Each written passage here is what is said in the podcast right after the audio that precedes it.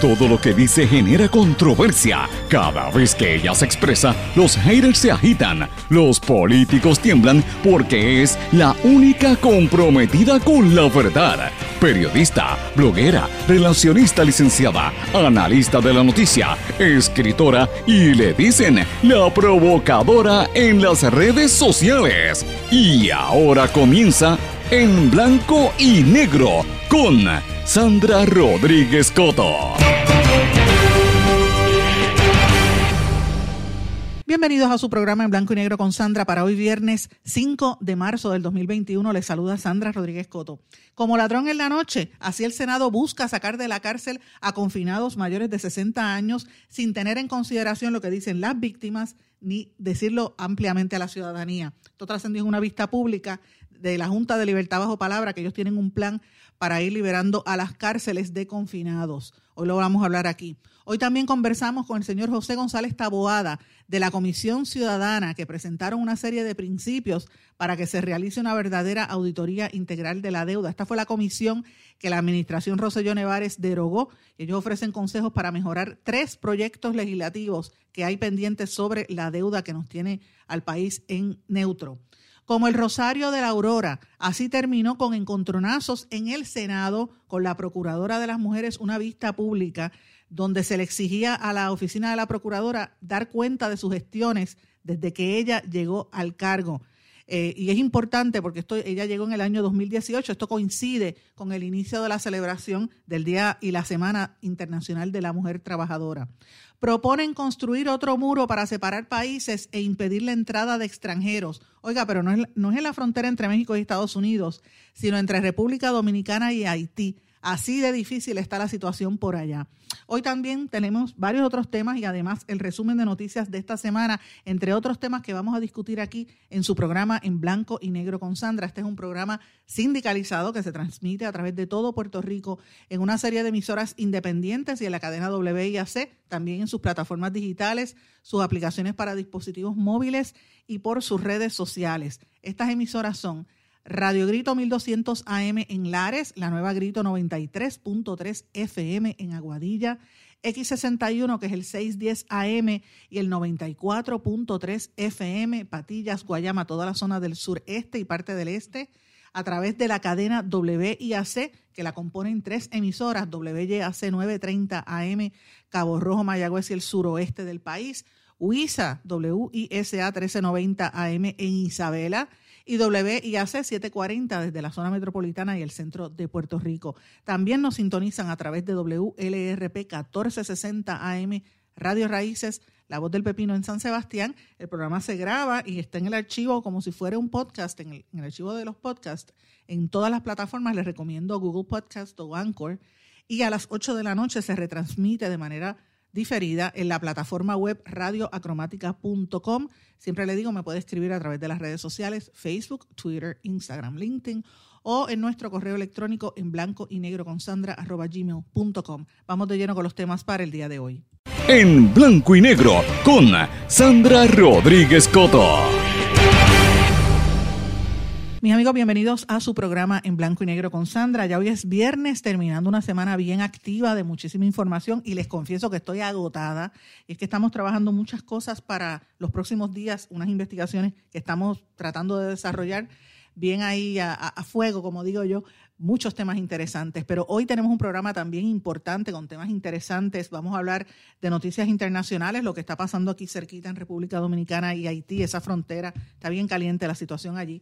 Vamos a hablar también de noticias a nivel legislativo, pero más que nada quiero comenzar el programa con el tema de la deuda, un problema tan serio que tenemos aquí en Puerto Rico y que a veces no le tomamos ¿verdad? la perspectiva de, de, cómo eso nos impacta al bolsillo y a nuestra calidad de vida de nuestros hijos, de nuestros nietos y posiblemente nuestros bisnietos también, que los hemos endeudado precisamente y los hemos obligado a que terminen pagando las deudas con las determinaciones del gobierno y de la Junta de Control Fiscal. Bueno, mis amigos, en el día de ayer hubo una conferencia de prensa importantísima donde la Comisión Ciudadana presentó cuáles deben ser los principios para una auditoría integral de la deuda que nos está arrastrando en este problema tan grande que tenemos en Puerto Rico de tantos años.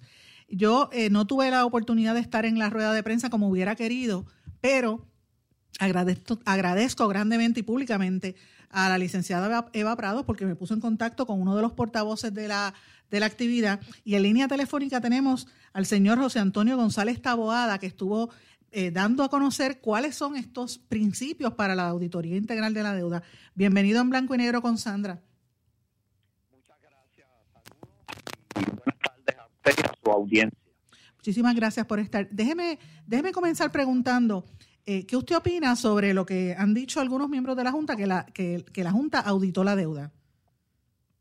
No, no, no estoy de acuerdo con esa aseveración. La Junta de Control Fiscal gastó 16 millones de dólares del pueblo de Puerto Rico en un estudio que raspó superficialmente el asunto sin adjudicar responsabilidades y sin y básicamente conclusiones de tipo de que nada llegó a su atención que le hiciera pensar tal cosa o tal otra, eh, que muchos de los que entrevistaron cuando ellos le preguntaron, la contestación fue yo no recuerdo, así que tuvimos seiscientas y tantas páginas de, un informe que bajo ninguna circunstancia se puede llamar una auditoría y que le costó, como dije, 16 millones al pueblo de Puerto Rico. Es increíble porque eh, cuando uno analiza lo que es la Junta de Control Fiscal, y yo recuerdo muy bien todo ese proceso porque en aquel momento brevemente trabajé como, eh, ¿verdad? como portavoz de, no portavoz, yo nunca fui portavoz, déjeme aclarar, sino como como relacionista y emití varios comunicados de prensa de una organización que se llamó Bonistas del Patio, que eran los bonistas puertorriqueños y lo que ellos me decían, por ejemplo, a mí era que muchas personas habían perdido su fondo, su, su retiro, porque habían sido engañados y se quedaron, en, bueno, yo conocí personas que quedaron en la miseria después, después de haber trabajado toda una vida, casi todos en el sector privado. Habían algunos que trabajaban en farmacéuticas y gente mayor, yo nunca se me olvida esta señora que se llamaba Sandra, igual que yo, se llama Sandra, que terminó haciendo, ella decía que ella era la Uber de sus amigas porque se dedicaba a llevarlas a las citas médicas para poder tener dinero con qué comer. Una mujer que trabajó toda su vida. Así que eso es un ejemplo, ¿verdad? Y uno lo lleva al macro eh, posteriormente eh, y, analiza las pérdidas que ha habido en, en, cuanto al sector público de Puerto Rico, ¿verdad? Los empleados públicos, ahora la, la cuestión que hay con el retiro.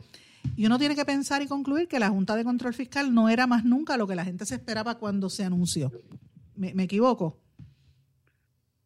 Bueno, yo no sé qué esperaba la gente, pero muchos de nosotros, muchos de nosotros lo que pensábamos es lo que fue, que la Junta de Control Fiscal venía como agente de cobro, venía, venía a cobrar eh, eh, la, la deuda eh, a sabiendas obviamente que no iba a poder cobrarlo todo, pero que iba a cobrar algo.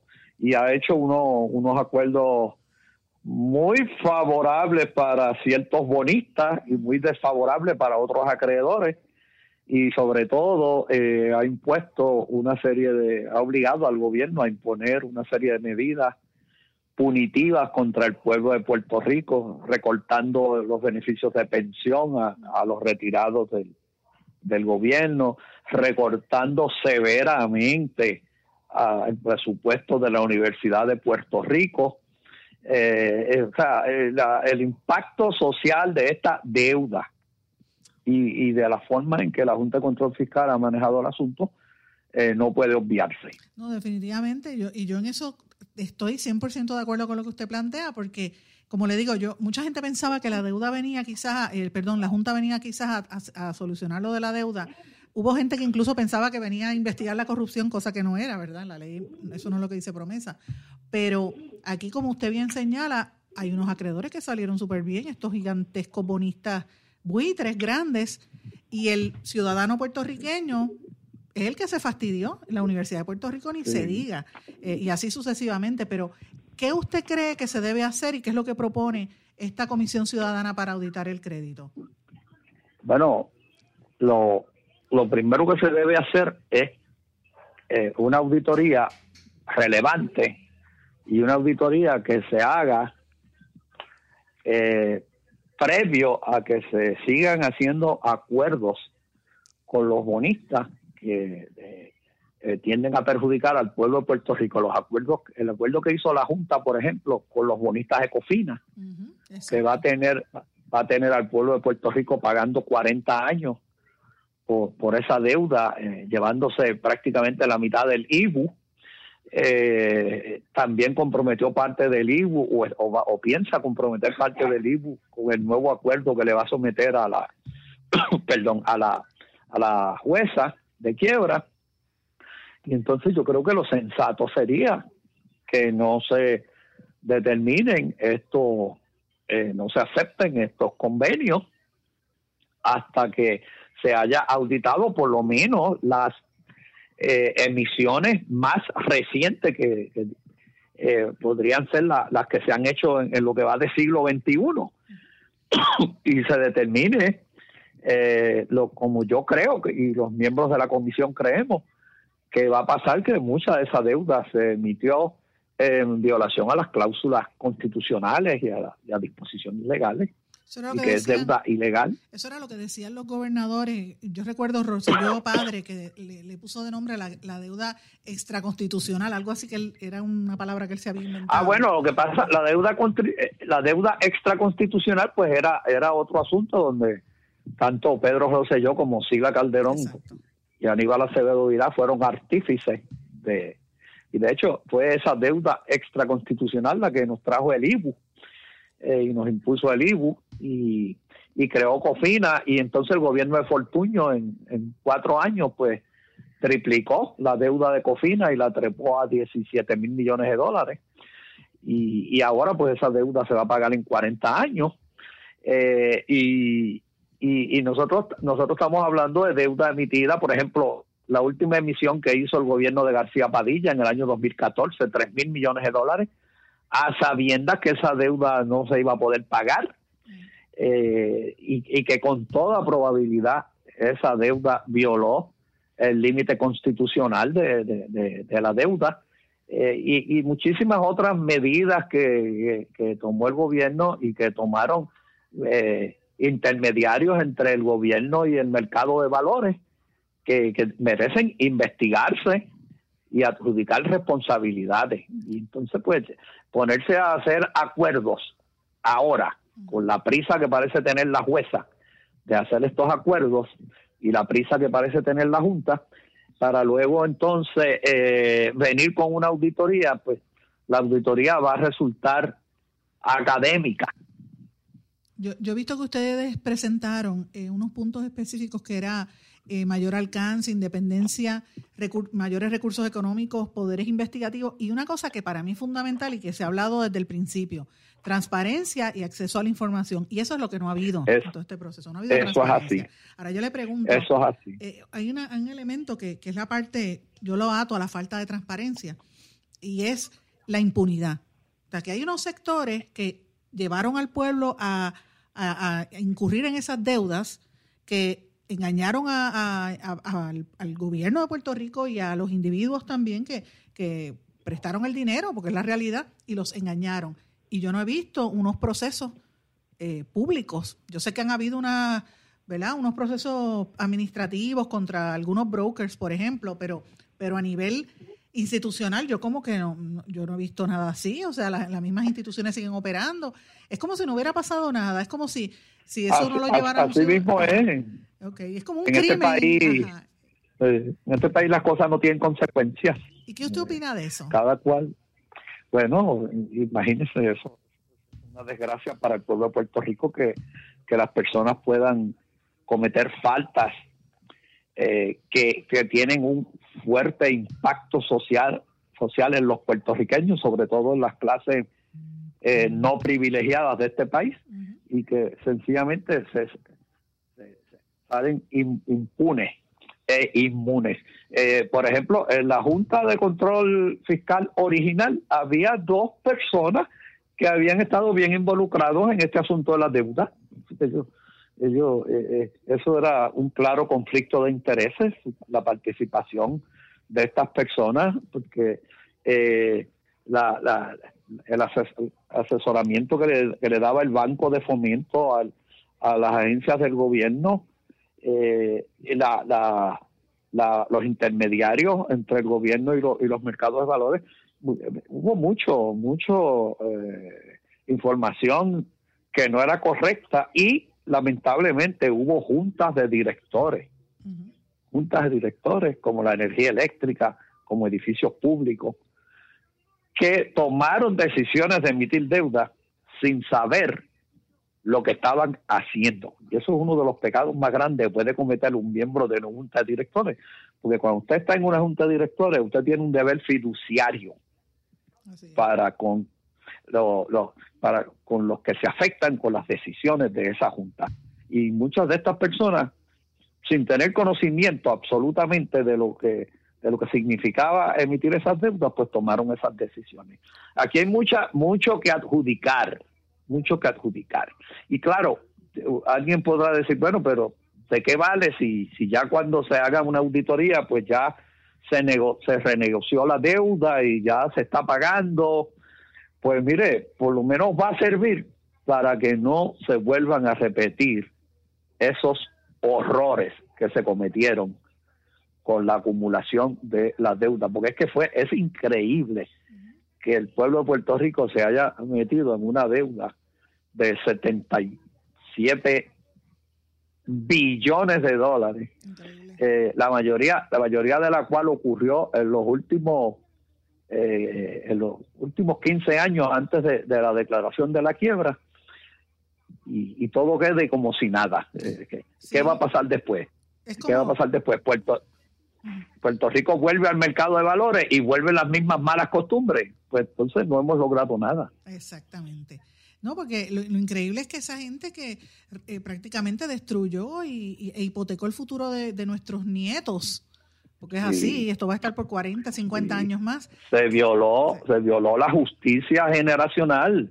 Le hemos pasado la deuda a las generaciones del futuro.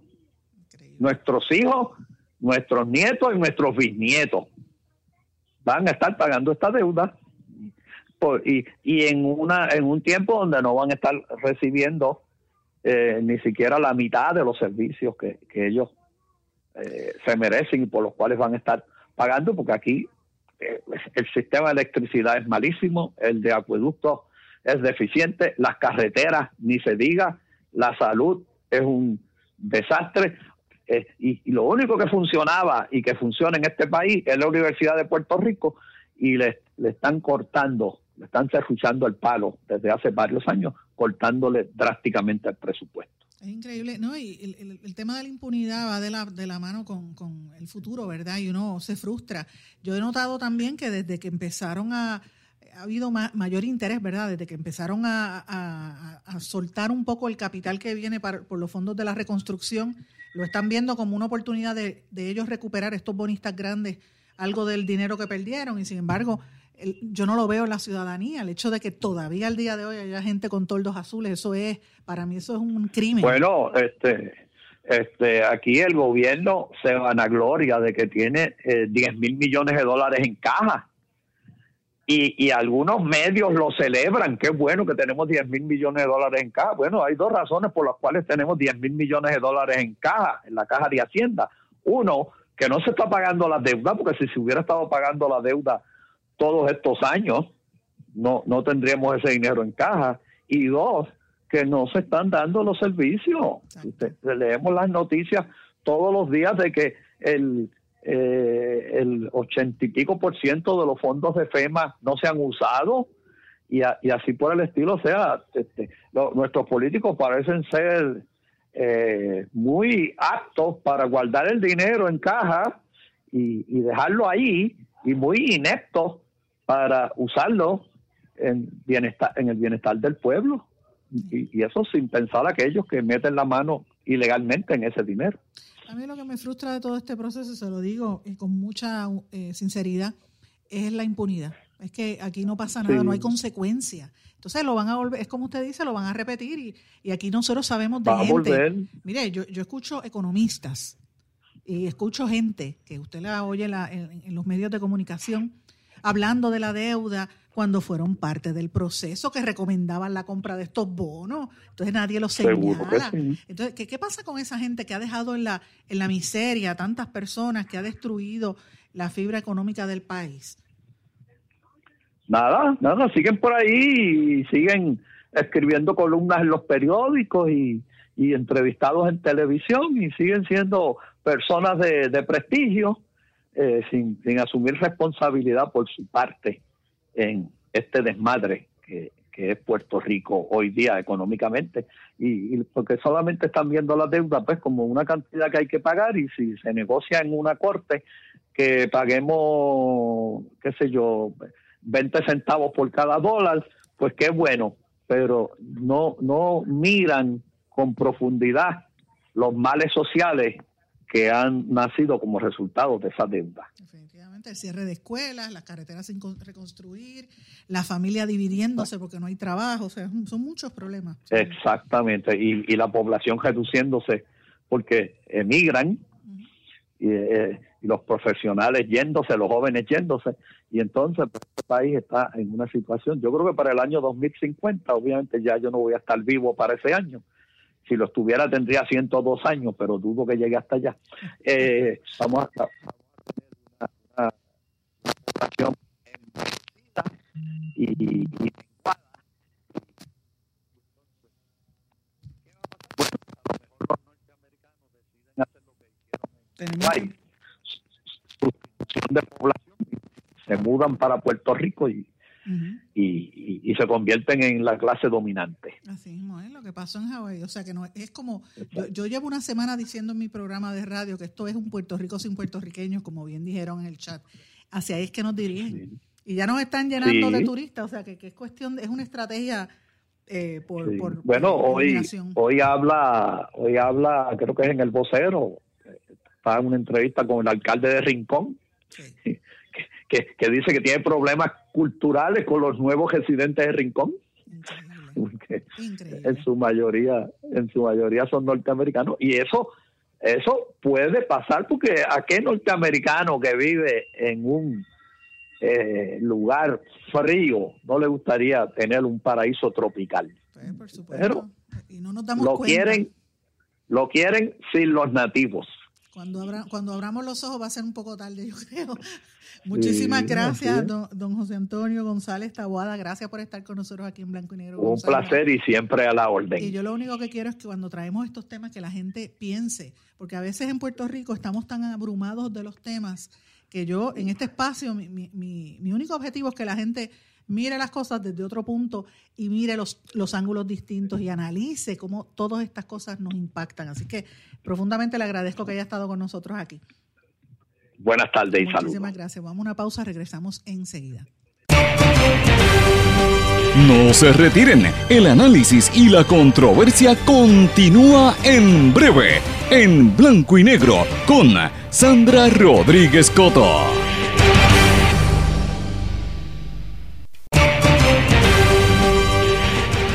Ya regresamos con el programa de la verdad, en blanco y negro, con Sandra Rodríguez Coto. Regresamos en blanco y negro con Sandra. Bueno, tengo varias noticias a nivel legislativo, situaciones que se están dando y esto es importante que le demos seguimiento a lo que ocurre en la Asamblea Legislativa porque como hay unos nuevos partidos, están muy activos, están haciendo muchas cosas y quiero comenzar este segmento precisamente con ese tema, que es un tema también que me vincula un poco con la comunidad sorda y es el trabajo que está haciendo la senadora María de Lourdes Santiago del PIB. Eh, yo creo que yo lo había mencionado anteriormente, pero esto es súper importante. La portavoz senatorial del Partido Independentista, María de Lourdes Santiago, le solicitó a la Oficina de Servicios Legislativos que inicie la producción de una videoteca jurídica en lengua de señas como una de las muchas acciones que deben encaminarse para que los sordos y sordas puedan acceder a la información pública fundamental. Se trata de una idea que surgió de la organización SAL eh, para los sordos, o sea, la Sociedad de Asistencia Legal, que tiene una división que, es dirigida a los sordos, que la dirige el compañero y amigo licenciado eh, Juan José Troche, eh, que en principio dijo que la Oficina de Asuntos Legislativos había cogido inmediatamente, ¿verdad? Y la idea es que las leyes, por ejemplo, la Carta de Derechos, la Ley 54, todas las leyes que existen en Puerto Rico, puedan estar grabadas en vídeo eh, en, lenguaje de señas para que los sordos puedan entender qué representa y, sepan y tengan el derecho a enterarse. Porque usted que me está escuchando puede meterse por internet y lea la ley o puede ir al Capitolio y escuchar cuando eh, se, debate, ¿verdad? Un, proyecto, una medida. La mayor parte de los sordos no entiende nada de eso porque no está ni siquiera puesto en, lenguaje de señas. Y esto es un trabajo que lleva muchos, muchos años, y tengo que decirlo, eh, yo diría que desde el año 2015 para acá, 2016, eh, para ser más precisa, es con más ahínco que se ha estado trabajando estos proyectos. Nos interrumpió un poco el paso del huracán y los terremotos, pero volvimos a la carga porque he sido parte de ese proceso, colaborando, ¿verdad?, con, con toda esta gente y, ha sido muy duro. Y uno cuando habla con un sordo que te dice, que eh, yo recuerdo hace unos años, ellos no entendían lo que era la constitución, sí sabían que era una ley, pero como que no tenían la noción del concepto de los derechos que uno tiene como ser humano y como ciudadano. Eh, y ellos pues son ciudadanos de segunda categoría o de tercera precisamente porque les negaban sus derechos. Y ha habido un esfuerzo educativo, yo estoy convencida de que esto va, a rendir frutos porque, por ejemplo, Mariana Nogales, del, que es la representante del Partido Movimiento Victoria Ciudadana está muy, muy atenta a esto y de hecho ya radicó hasta una medida también para investigar el caso de la mujer sorda que, que, murió, ¿verdad? En, la que le habían removido los hijos, que lo denunciamos aquí. Eh, y ella está muy comprometida con esa comunidad. Sé que también en el Senado eh, eh, Bernabe y, y, el resto de los legisladores, incluso los de Victoria Ciudadana y también del partido este, Dignidad, están muy, muy atentos y de la mayoría del Partido Popular también. Así que creo que esto es algo importante que se puede trabajar eh, y, la, pues la, legisladora del PIB pues está haciendo estas movidas. El, hace unos días el, este licenciado Troche le dio unos, talleres a estos legisladores, me parece interesante eh, que está rindiendo frutos y es una noticia muy buena con la que estamos comenzando el día de hoy. Es un acceso a, a que los soldos tengan eh, el derecho a, enterarse. Y les recuerdo que por lo menos para el año 2018 se sabía que en Puerto Rico había 218.495 adultos sordos, o sea, es un 8.4% de la población total de adultos. Casi un, y esto es este preliminar, era en el año 2018, esto ha cambiado Así que entendemos que por lo menos un 10% de la población es sordo o tiene algún problema de audición. Esto es importante, pero bueno. Eh, esto me trae al tema de lo que dijimos en los titulares, que ha sido para mí una noticia que ha pasado por debajo del radar y no le han dado tanto atención, tanto interés, a pesar de que es algo que nos afecta a todos nosotros. Señores, el Senado propone liberar confinados que tengan mayores de 60 años de edad. Ellos dicen que son condiciones médicas, ¿verdad? y otros requisitos. Y la propuesta la están viendo como algo loable, como algo bueno, pero que están buscando una serie de enmiendas. Eh, y esta ley lo que busca es crear, el, en el proyecto del Senado 85, busca crear la ley de la liberación compasiva del gobierno de Puerto Rico para liberar de manera condicionada a los confinados que padezcan de enfermedades terminales, los que tengan más de 60 años con alguna o varias condiciones crónicas, o los que tengan más de 65 años y hayan cumplido al menos un 50% de su sentencia o le resten 24 meses de su sentencia. Eh, y esto, pues, esto lo tengo que traer porque la Junta de Libertad bajo, Palabra lleva años detrás de que se vayan liberando presos.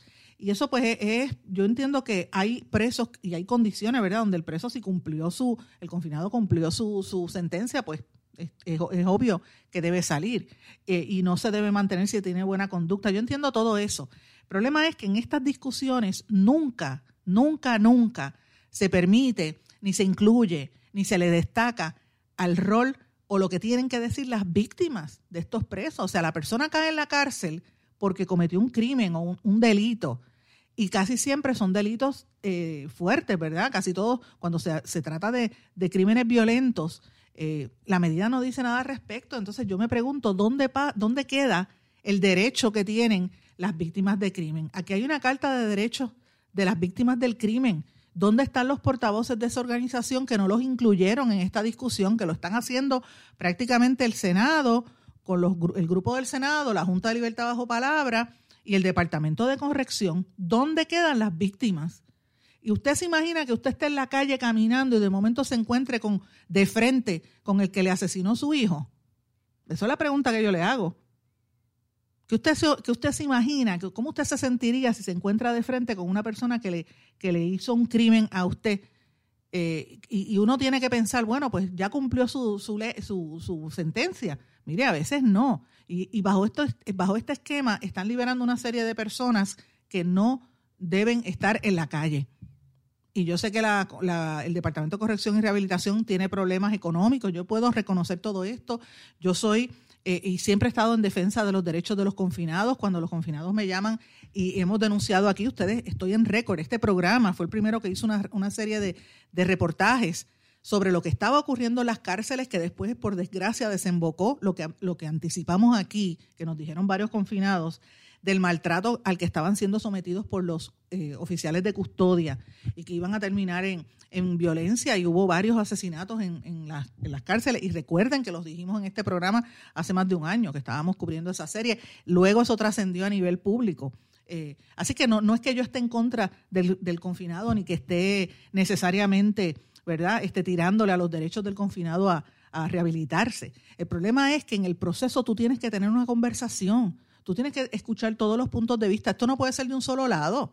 Eh, y en este proceso yo no he escuchado el rol de las víctimas. ¿Dónde están? ¿Dónde están las víctimas en ese proceso? Mire, las tienen eh, eh, prácticamente ignoradas. Y créame que yo conozco mucha gente que ha, pasado por situaciones que es lo más terrible del mundo, el tú saber que, que, de momento estás caminando y te encontraste de frente con el que te mató a tu hijo o con el que te hizo daño a ti. Eso es bien fuerte. Supuestamente, eh, la secretaria de, corrección, Ana Escobar, dijo por escrito que esto pues ha impactado, ¿verdad? En el momento, eh, antes de que se declarara la emergencia por el COVID, en la, en la agencia había 248 confinados mayores de 60 años de edad, de los cuales 226 eran eh, convictos por delitos graves, que no cualificaban supuestamente para estos programas de desvío. Pero eh, de esos 248, solamente 22 estaban confinados por delitos no violentos. Así que eh, la mayor parte de los, de los de 60 años o más que tenían cuando empezó la pandemia, pues no podían eh, salir, según, según estipula. Así que me parece que esto es un poco de un, un, empuje de ciertos legisladores, que esto viene heredado de la, del, del cuatrenio pasado. Recuerden que esto lo había impulsado Héctor Martínez y otros, porque Héctor Martínez estuvo junto con Tomás Rivera Chávez en la Junta de Libertad Ojo Palabras, recordemos eso, y estén pendientes porque voy a darle seguimiento a estos temas en los próximos días, así que estén pendientes que vengo con, noticias por aquí que usted se va a sorprender. Pero la realidad es que, reitero, ahí estaba, en las vistas públicas estaba CES, estaba la, estaba la Junta de Libertad Ojo Palabras, estaba el Departamento de Corrección, y, para de contar, en ningún sitio estaban las, las víctimas. Este proyecto es de la autoría de Tomás Rivera Chats.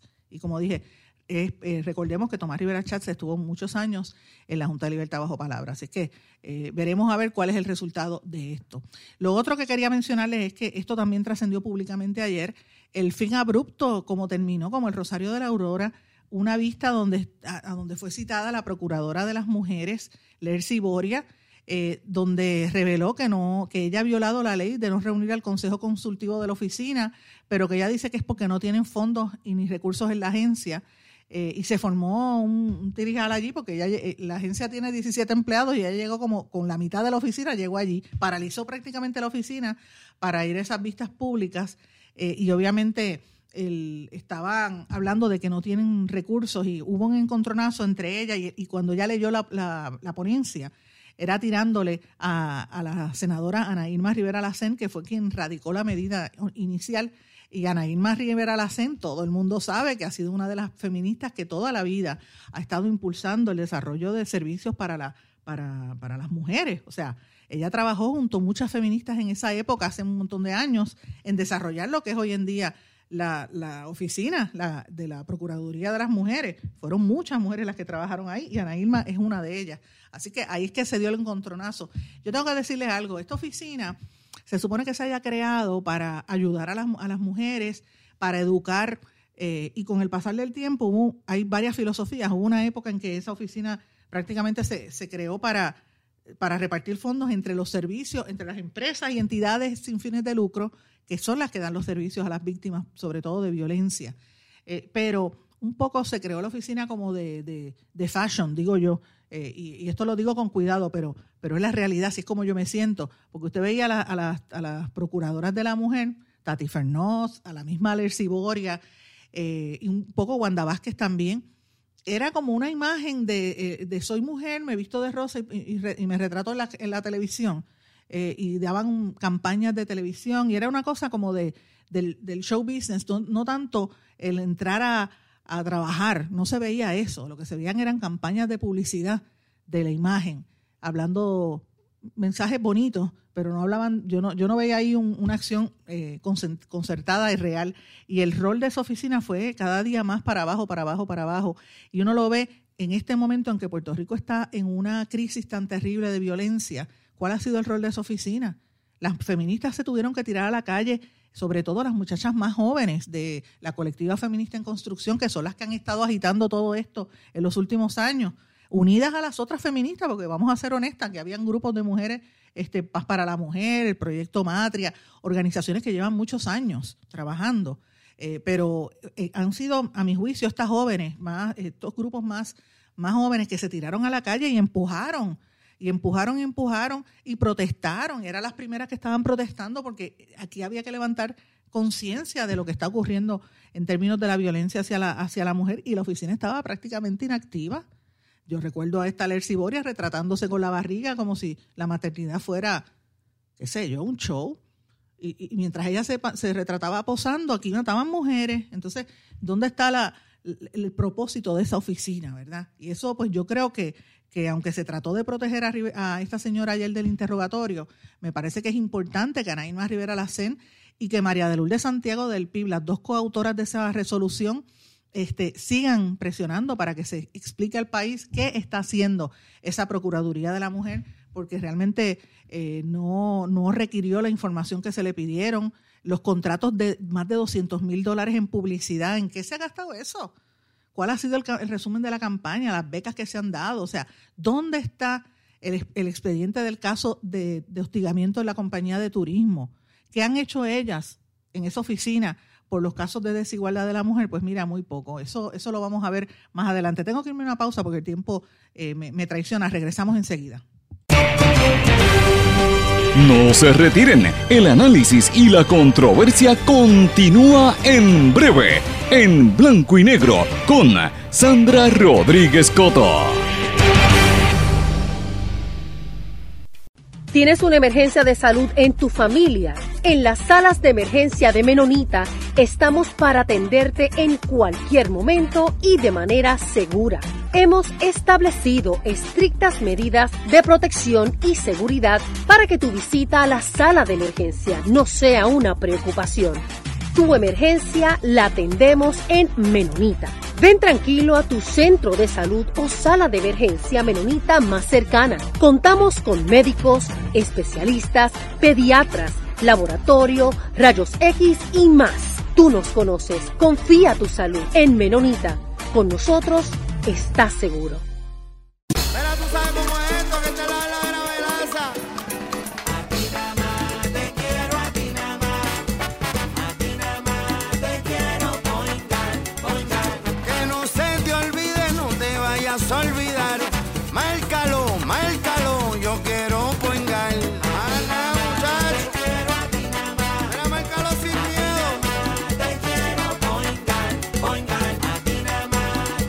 Yo quiero Point Guard. Quites el dolor de cabeza con sus obligaciones de contabilidad con los servicios que presta Villalba y Villalba Company. Directo, personal y con sensibilidad humana. Lo que se busque un verdadero asesor de contabilidad para todo tipo de servicio de contabilidad, pago de IBU, pago de nómina, informes trimestrales y anuales y otros. Ofrecen servicio directo personalizado. Villalba y Villalba Company. Para orientaciones, su teléfono el 939-336-5774. 939-336-5774. 5774. Y ya regresamos con el programa de la verdad en blanco y negro con Sandra Rodríguez Coto. Regresamos a esta parte final de en blanco y negro con Sandra. Bueno, eh, hoy trascendió esta mañana que Eh, la compañía esta Fatula, eh, una compañía fantasma que apareció a la que le dieron 180 mil dólares en contratos de publicidad, que se lo dejó el gobernador Ricardo Rosselló cuando estaba eh, a, punto de irse de la fortaleza. Esa compañía DR Consulting eh, su incorporadora y su hijo, el hijo de esta incorporadora, tenían vínculos con diferentes políticos, incluyendo Tony Soto y otros legisladores con los cuales tenían contratos, ¿verdad? Eh, y esto pues ha trascendido públicamente, está en el periódico El Nuevo Día, les invito a que lo lean, que ahí está la historia. Pero a mí me llama la atención otro tema, esto es parte del operativo lavado de cara. Uno de los miembros del chat, Ramón Rosario, ahora está sacando a decir que Roselló tiene la obligación moral de explicar esos pagos a DR Consulting y tiene que y está tratando de lavar cara y yo digo, pero ¿qué le pasa a este hombre cuando debería callarse la boca y esconderse si tuviera vergüenza? Porque todos los que estuvieron en ese chat lo que hicieron fue burlarse del país. Y los que están saliendo en prensa a hablar, dándose golpes de pecho como si fueran los santos varones, señores, vergüenza le debería dar. Yo no sé dónde está la dignidad humana en este país, donde gente como Ramón Rosario se atreve a hablar detrás de un micrófono y los medios se prestan para darle un espacio a una persona que se burló del pobre de este país, de las mujeres de este país, de los, de los necesitados, de los impedidos, de los muertos de los del huracán. O sea, él, él y todos los que estuvieron en ese chat se burlaron de este país. Y el tenerlo en los medios de comunicación es una falta de respeto. O sea, ¿de qué está pasando en este país que el pueblo no, se da cuenta de, lo que nos están haciendo? O sea, yo, yo veo eso yo digo, esto es una... Yo digo, Dios mío, no me lo encuentre de frente yo para decírselo de frente, porque se lo digo. Esto es una falta de respeto terrible. Bueno, voy a cambiar el tema porque no quiero perder mi tiempo en, gente que no lo vale. Estas cosas son importantes. Aquí hay mucha familia en necesidad en Puerto Rico y ayer trascendió que vino el segundo desembolso del pago del Pandemic EBT, el dinero que le están dando a las familias a través del Departamento de la Familia, del PAN, la tarjetita del PAN, y ya emitieron el segundo pago por 44.6 millones de dólares. Esto es muy bueno porque aplica incluso a personas que no, no tenían la tarjeta del PAN y aquí hay necesidad, hay mucha gente que está sin trabajo y la situación está difícil, eh, sobre todo por esta pandemia. Así es que eh, nos alegramos porque por lo menos algo, algo es algo. Yo sé que es la dependencia, y usted, vamos a poder entrar en toda esa situación, pero estamos en una crisis, estamos en una pandemia. Y aquí lo importante es que las familias puedan sobrevivir a esta situación. Quiero mencionar también una noticia que me parece importante y yo agradezco al amigo Nelson Gabriel Berríos que me envió este dato.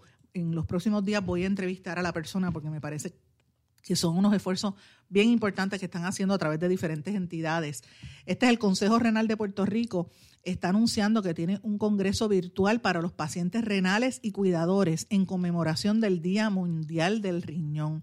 Este evento se va a transmitir por las plataformas Facebook Live y por Zoom eh, y por eh, a través de las unidades de diálisis en todo Puerto Rico, América Latina y la población de habla hispana en los Estados Unidos. Esto va a ser los días 11 y 12 de marzo y el objetivo de este evento es educar, motivar y brindar entretenimiento a la comunidad renal en Puerto Rico. Esto es lo que ellos le llaman el primer congreso virtual para pacientes y cuidadores. El lema es hashtag sonríe, vive, florece. Y esto va a estar de 11 y 12 de marzo, de 11 de la mañana a 3 de la tarde. Esto es importante porque la gente eh, a veces no tiene conciencia de cuántas personas padecen de enfermedades relacionadas al, riñón, cuántas personas están en diálisis también en Puerto Rico.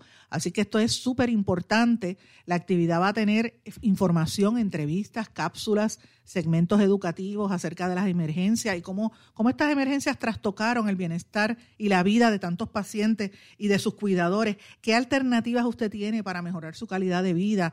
¿Cómo, cómo lidiar con el proceso de la vacunación del COVID? El impacto de la tecnología la salud renal y todas otras cosas que van a traer. Y yo, lo, yo les, me, he detenido en este tema porque yo eh, viví muy, muy de cerca durante el huracán María, ustedes recordarán, y eso, esas son de las cosas que yo no puedo olvidar jamás en la vida. Eh, cuando yo estaba en vivo recibiendo a la gente que llamaba, ¿verdad? Este, durante el huracán, ¿cuántos casos vino de gente, eh, sobre todo en los pueblos al interior de la isla, Orocovi, Morovi, Bonito, Barranquitas, Utuados, Ayuya, Adjuntas, Ciales, este, es que te digo, estas son de las cosas que me aprieta el corazón. Gente que llegaba, me llamaba o me enviaban. Yo recuerdo una señora que llegó, no sé ni cómo, fue en motora, este, y llegó hasta la emisora, contamos en, en Guapa Radio, a decir que necesitaban para sus familiares con, con diálisis, que no tenían generador y que llevaban días y que los familiares pasaron unos momentos muy difíciles. Así que eh, esta gente ha sufrido mucho, ha pasado mucho. Es importante que, que, le demos respaldo al Día Mundial del Riñón, que esto empezó a celebrarse en el año 2006, el segundo jueves de marzo.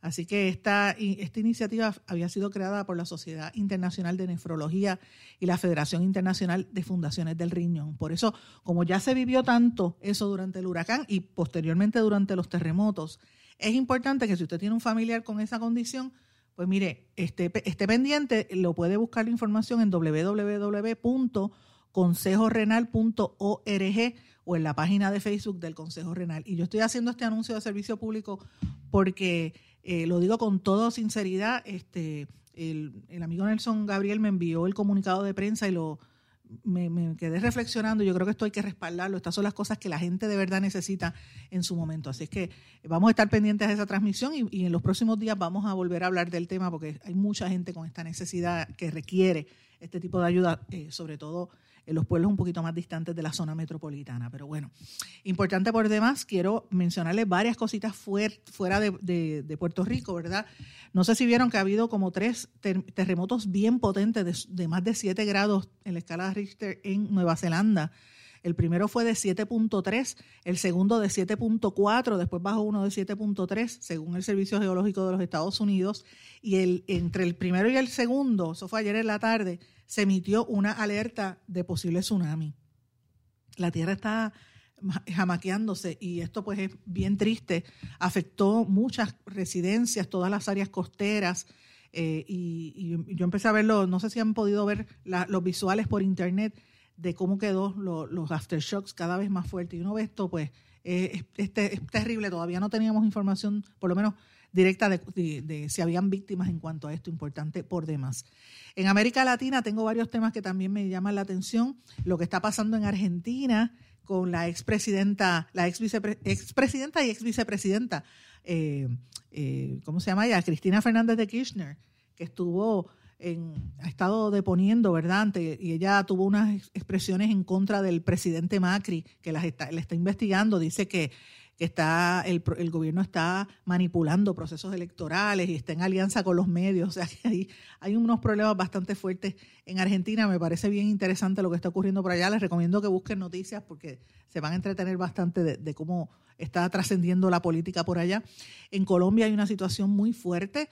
Hay unas imágenes desgarradoras de sobre 48 familias indígenas que están huyendo de unas comunidades van más de casi 500 personas, 475 en peligro, del pueblo indígena en Verá, Ellavida, perteneciente a un área de un río cerca de Antioquia, eh, y tuvieron que salir porque están siendo amenazadas por el Ejército de Liberación Nacional, que son entidades que quedaron de lo que eran los narcotraficantes, y hay guerras por allí y los están sacando de sus tierras originarias. Es, muy fuerte. Además de que están en medio de la pandemia y tienen que salir para poder sobrevivir. Es, un, es una, unas escenas muy, muy tristes, muy desgarradoras, y está pasando en otros países también, eh, en Brasil. Es horrible lo que está ocurriendo por allá. En, Colombia lo que está pasando también es que los líderes comunitarios e indígenas, eh, cuando empiezan a protestar, los matan. O sea, es un problema de derechos de, libertad de expresión muy fuertes en todo el hemisferio, está muy fuerte. Y termino con un tema este, de noticias importante que a mí me estuvo bien, bien eh, bien interesante y es algo que nosotros hemos venido hablando aquí en los últimos cuatro días. Yo llevo, es más, y la semana pasada, yo llevo diciendo, y ustedes saben, hace varios días, que la situación entre Haití y República Dominicana está muy fuerte, que en Haití no se, la guerra que hay allí, la pelea por el, sacar el presidente, la gente se, se, pasa entrando ilegalmente a la República Dominicana y han, han habido unas olas de, unas oleadas de inmigrantes muy fuertes en estos días. Y la situación está tan tensa que vino después alguien, unos grupos armados de haitianos, y secuestraron a unos políticos dominicanos que ya los liberaron, ¿verdad? Pero eso pasó todo esto esta, semana. Y aquí en Puerto Rico como que este tema no trasciende, es como si fuera otro planeta. Y yo digo, pero si estamos a menos de, de 30 millas de distancia, estamos más cerca de, lo, de ese revolú que está pasando allí que lo que está pasando en Estados Unidos en términos de distancia. Y eso tiene un impacto en Puerto Rico porque esa gente puede llegar a Puerto Rico, están buscando dónde vivir. La situación del COVID está muy fuerte en Haití, en República Dominicana. Ayer dijeron que la capital está así literalmente cundida de COVID. Ese fue el titular del periódico Listín Diario. Y esa gente vendrá para Puerto Rico, es la pregunta. Pues mire lo que está haciendo ahora el gobierno de la República Dominicana. Anunció la intención de construir un muro en su frontera con el objetivo de frenar lo que consideran graves problemas de inmigración ilegal. Hay gente que está rechazando el muro, ¿verdad? Porque implicaría millones, cerca de 100 millones de dólares para crear esa verja. Eh, y dicen algunos que es un, derroche garrafal. La verja tendría eh, un perímetro de 190 eh, kilómetros de largo. Y dicen que va a ser un proyecto parecido a lo que trató de hacer Donald Trump entre México y Estados Unidos. Así que imagínate, 100 millones de dólares y la República Dominicana dice que en su territorio hay cerca de 500 mil eh, haitianos que los tienen que sacar. Así que eh, esto es un tema que va a traer un poquito más de conflicto en lo que ha ocurrido a través de la historia entre ambos países y me parece interesante destacarlo, a pesar de que aquí en Puerto Rico pues de estos temas no le gusta hablar. Eh, termino la semana, señores, con dos cosas, adelantándoles que estén pendientes este fin de semana. Tenemos eh, con la edición de los vídeos que yo le llamo la bata puesta, porque lo hago en pijamas y dormida y tomando café. Tenemos noticias bien buenas, el programa va a estar bien interesante este fin de semana. Estamos investigando unos temas ahí chéveres. Vamos a ver si se nota para mañana eh, y se los dejo saber. Eh, pero esta semana hemos tenido muchísima actividad. Les recomiendo que estén atentos. En el blog vamos a publicar el resumen de noticias de la semana. Empezamos el lunes con las tácticas de persecución a la prensa de lo que estaba ocurriendo en la República Dominicana. Hablamos también de lo que está pasando aquí eh, con, los votos en Aguadilla, que eso la validación que hubo con el alcalde Julio Roldán. Eh, también el martes hablamos de la influencia de los medios en la situación de, de Rosselló, cómo reaparece el caso de Sixto Georgia, y es que aparece la compañía esta fantasma de, de, de DR Consulting, entre otros temas. Hablamos también de, y de hecho eran 104 años del Día de la Ciudadanía Americana, hablamos de la libertad de expresión y de prensa, habla de, de cómo otros países están bajo, bajo asedio en este hemisferio, desde Estados Unidos hasta Argentina. El miércoles hablamos del silencio de los gremios al, carpeteo que le están haciendo al compañero periodista Miguel Díaz Román, el escándalo de Rosselló y Sixto George que seguía, el, el silencio de los, de los relacionistas, ¿verdad? Y el proyecto Pro Estadidad.